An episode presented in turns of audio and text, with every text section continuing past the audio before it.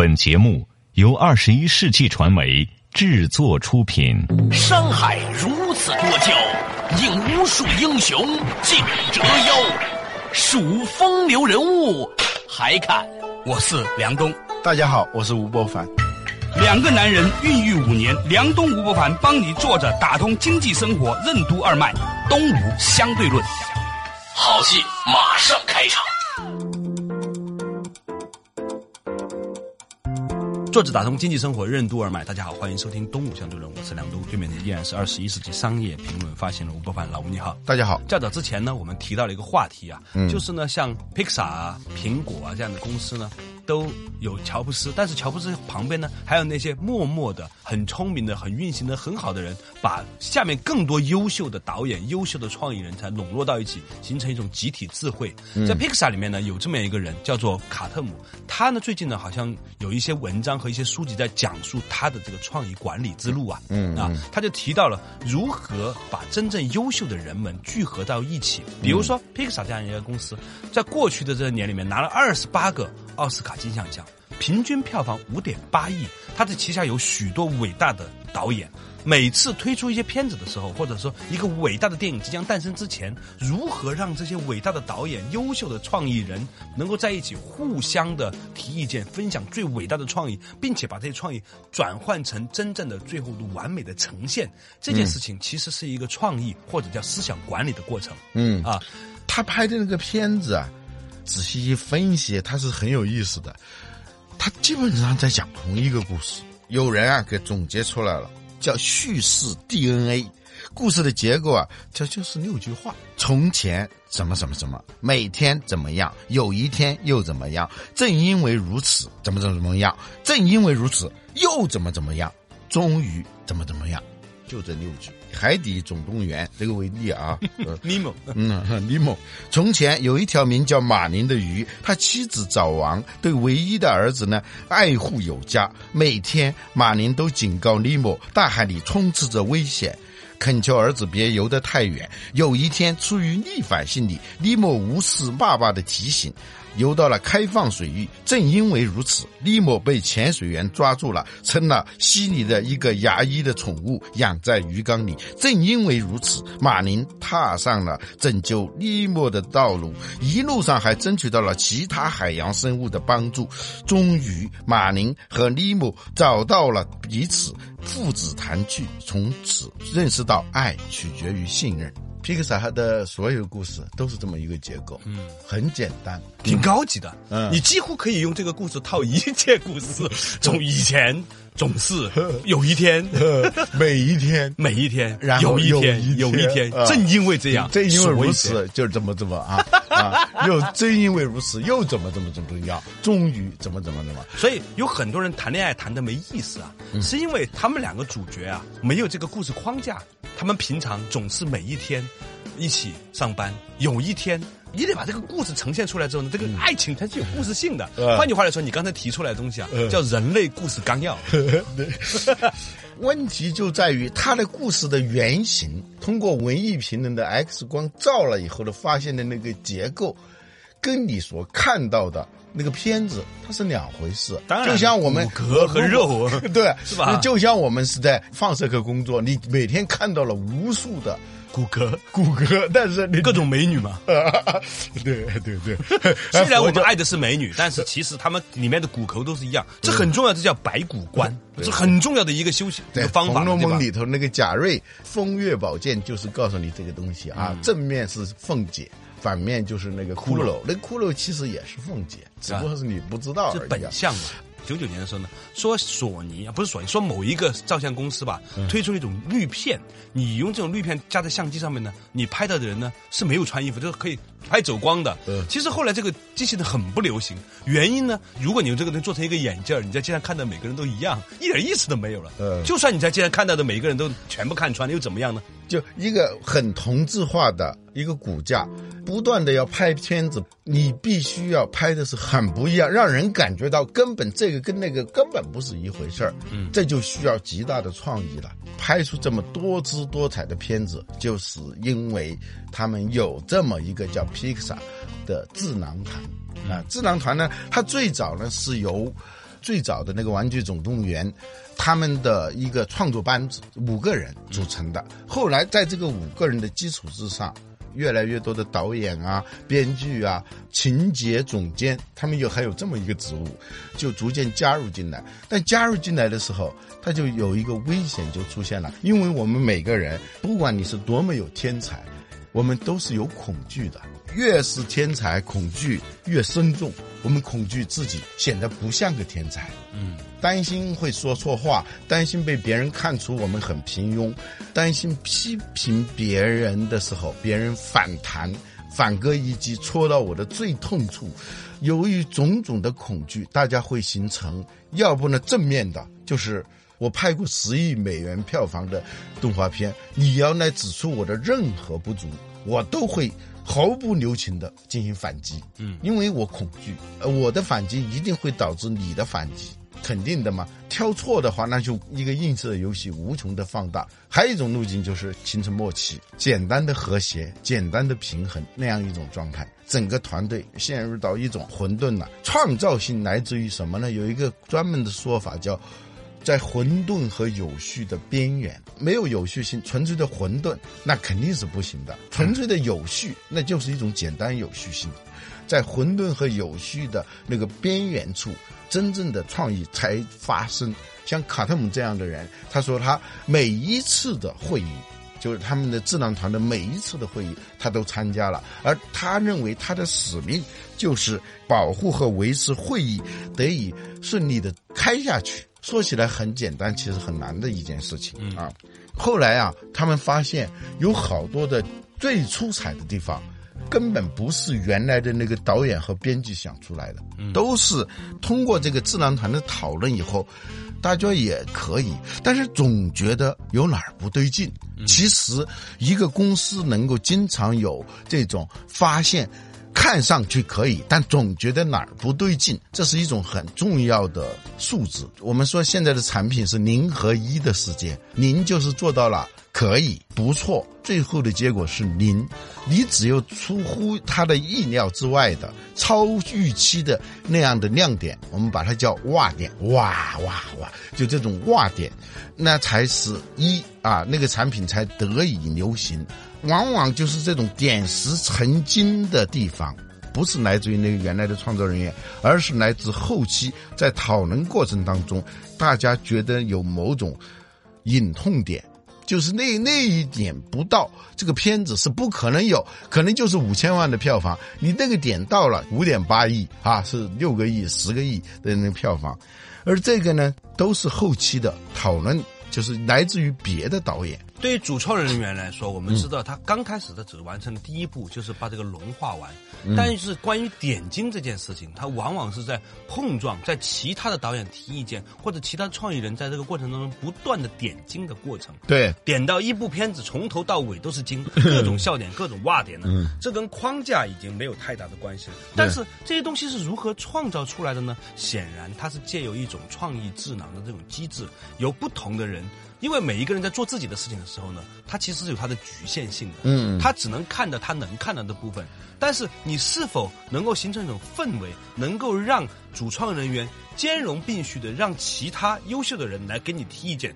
其实来自于召集人建立一种机制，这种机制就是帮助每一个人都开诚布公的，并且饱含激情的去提出创意。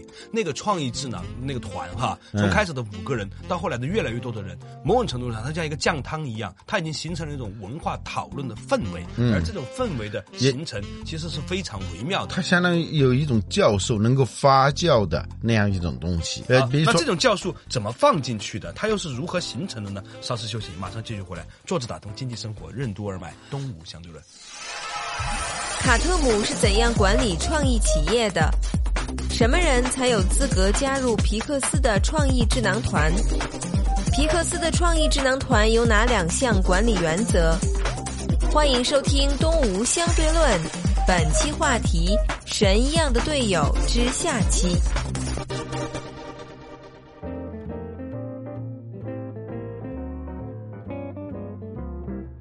作者打通经济生活任督二脉，大家好，欢迎收听东吴相对论，我是梁东，对面的依然是二十一世纪商业评论发现人吴不凡，老吴你好，大家好。今天我们讲到一个话题啊，就是说像 Pixar 这样的公司，它有一个智慧团，让不同的创作人员呢对同一部电影提意见，让这个片子呢由一个。还不错的电影，变成是一个非常令人惊叫的，每过几秒钟 甚至一分钟，就会有一些让我们印象深刻的细节的电影。如何召集这些伟大的天才，能够互相讨论，并且把这种讨论的文化变成公司的文化，很值得借鉴。比如说有一部电影啊，《机器人瓦力》，它最开始的名字叫《垃圾星球》，一直到了很后期的时候，这部电影的结尾呢，都是瞪着眼睛的拾荒机器人瓦力从垃圾堆里头拯救了他心爱的机器人伊娃，这是一个结尾，听起来也是还可以的一个结尾啊。嗯但是大家总觉得有点不对劲，就是说那劲儿没上来。嗯，就像我们吃一道菜的时候，也还可以吃，就像那五星级酒店做的那种饭一样。嗯，你能说它不好吃啊？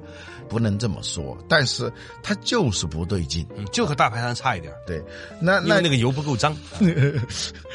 在有一次会上呢，有一个导演呢，向这部电影的导演安德鲁提出了一点：你没有让观众等到他们期待的那一刻，那就是伊娃不顾自己被植入的程序命令，竭尽全力的去挽救瓦力的生命，让他们看到这一幕吧。这个导演他说话很有艺术，他不是说我认为你的这部片子，他不是以导演的那个身份说话，你应该是什么样什么样的，这样是很容易导致反弹的。嗯，他是站在观众的角度说，伊娃如何反抗自己已经被植入的这个程序，去反过来去救那机器人。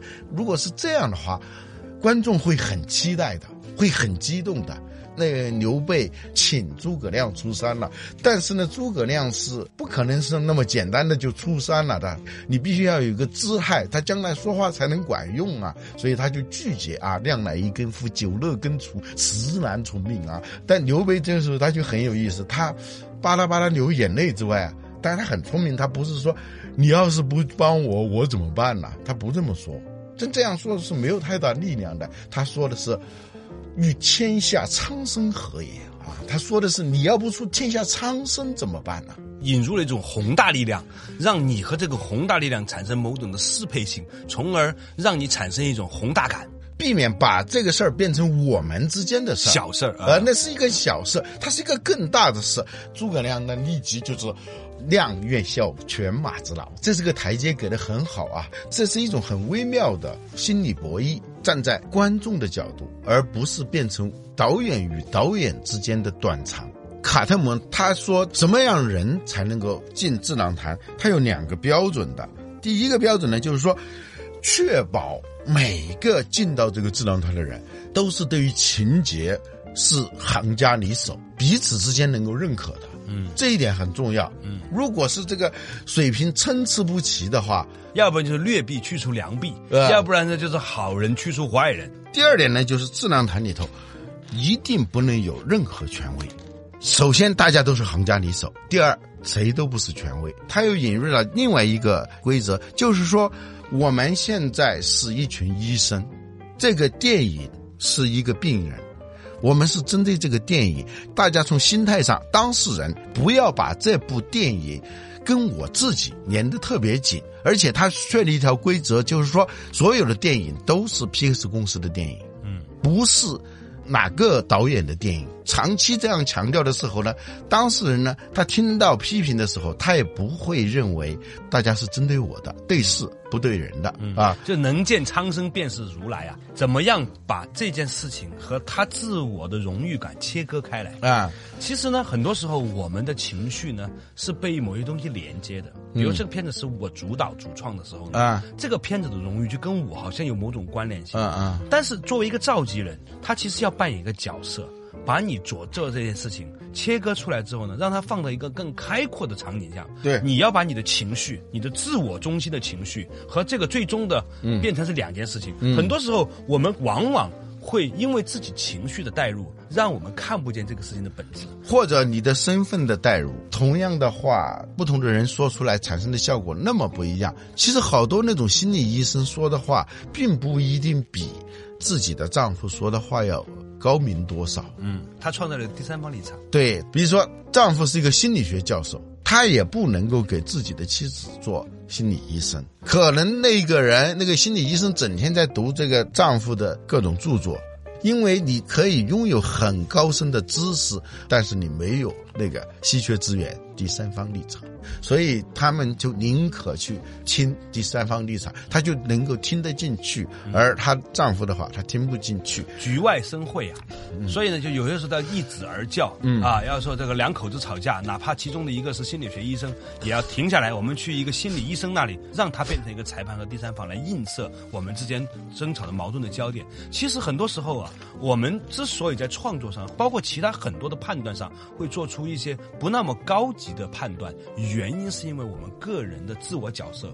过多的投入到这件事情里，产生一种自我的连接，把自我的情绪和个人的尊严与这件事情应该怎么做联系的太紧密。对而一个好的机制就是把这个切割开来，它其实是一个什么呢？它实际上是个情绪管理的模型，要让这一个体检的机制。变得越来越有效，不再是说人和人之间谁在捍卫自己尊严的事情，它不能够变成一场内部批斗会。对我们以前讲这个私人董事会的时候，就说到这件事情说到这件事对情，，如何让这个事情发生，让它变成是超越个人立场，变成是公司立场呢？其实很重要的是要有一种心法，这种心法就是要把我们对这件事情的看法和这个事情是我的这种个人的关系之间呢进行切割开来。我们对这件事情的判断。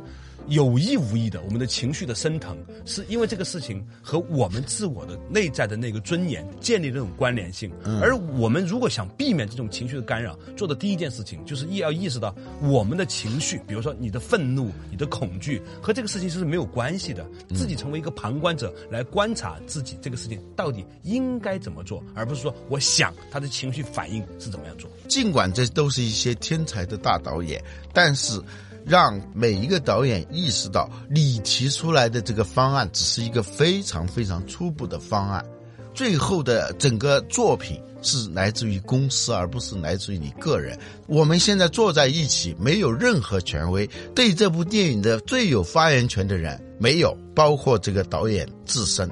包括这个导演本人，他也抽身出来加入到一个会诊当中。如果你一旦加上这个前提的话，对这部电影提出各种批评建议，跟他个人关联度不大，就让他自然产生了一种出离心。嗯、你得产生一种观自在的能力。电影到一定阶段的时候呢，他就变成了是一个有独立性格的一个东西了。你尽管是他的父母，但是你要变成是一个独立个体，容许其他的继父继母、其他的邻居叔叔阿姨共同来对这个电影进行批评或者建议的时候呢，你要退开出来。这个事情呢，变成是一种公司文化。避免那种文章是自己的好，孩子是自己的好，是吧？对，监护人的那种角色，使得他权力意识很浓的话，他一定是防卫意识就非常的强烈。这个时候呢，就变成了我们是这一部片子的共同的父亲，你呢碰巧只是代表大家完成了第一道工序而已。这是一种很有意思的心法，你不再拥有对他的这种所有权。稍事休息，马上继续回来。坐着打通经济生活，任督二脉，东吴相对论。怎样才能保护天才的创意不受公司体制的埋没？什么是提意见的艺术？为什么说孕育作品就像抚养孩子？欢迎收听《东吴相对论》，本期话题：神一样的队友之下期。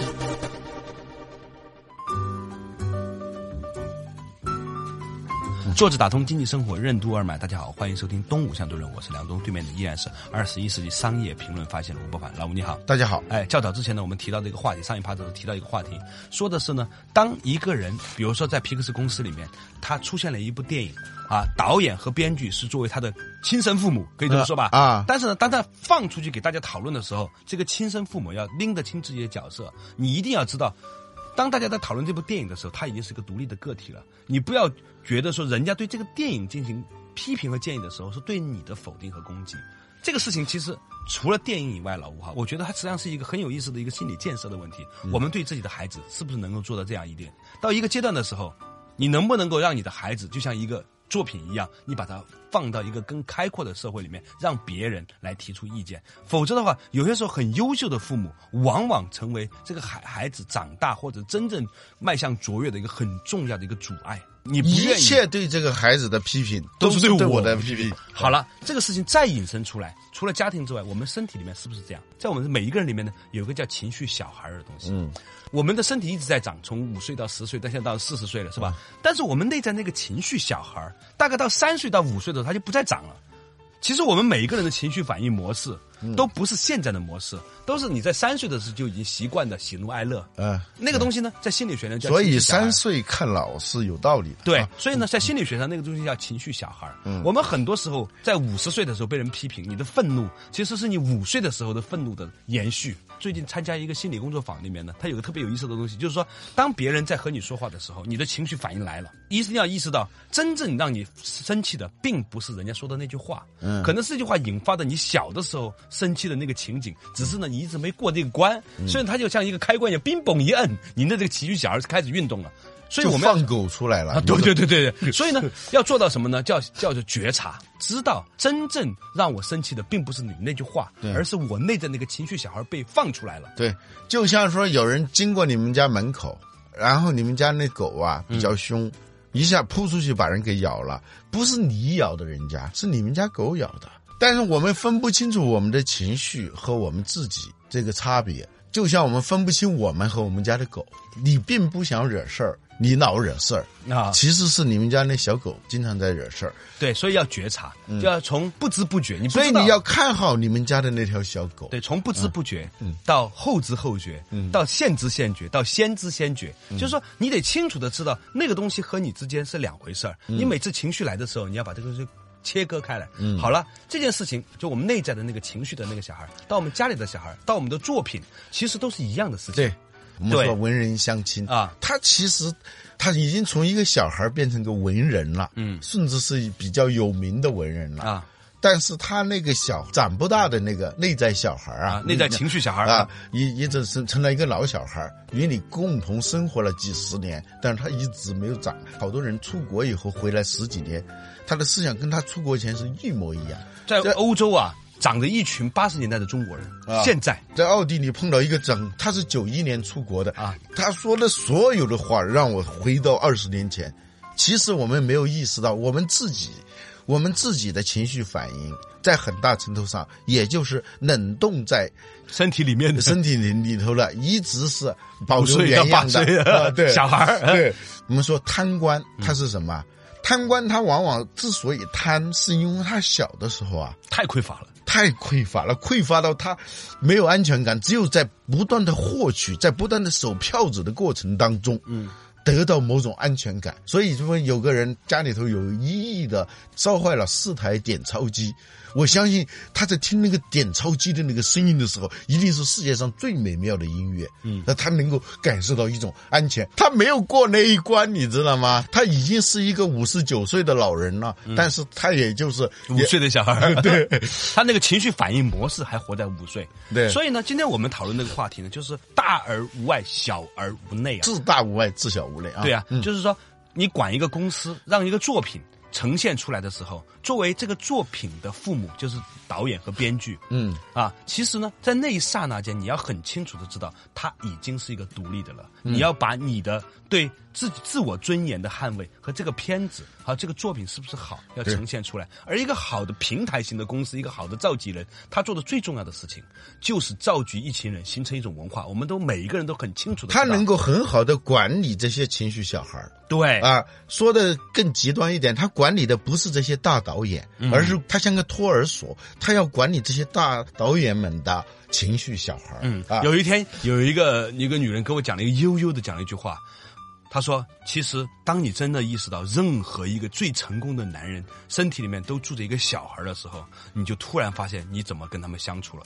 今天就是这个样子的。”我们总是被这些人外边长得学富五车、戴着眼镜、很有文化、讲的各种哲学的话 所迷惑，而忘记了他骨子里还是个小孩。如果你意识到这一点，就可以跟所有人的沟通变得非常顺畅，因为总是小孩子和小孩子的交流。我们现在都盯着人家那导演了，好像跟那导演有仇似的，就当事人那个导演。嗯其实，还有其他的导演也要管理自己的情绪啊。嗯，你你发现没有？就是我们有时候在参加那种会议的时候啊，嗯参加那种大会的时候，我们讲完了以后，下面不有好多人提问嘛？嗯，我发现他们有时候提的问题啊，如果不打断他的话，嗯他会讲五分钟、十分钟都可以讲。最后说你的问题哦，他忘了，他不知道提什么问题。你知道他要干嘛吗？嗯，其实你发完言了，人家也要发言啊。对，你每一个人假借一个事情，很容易假装提问，这其实呃对，实际上他说的是他自己的嘛，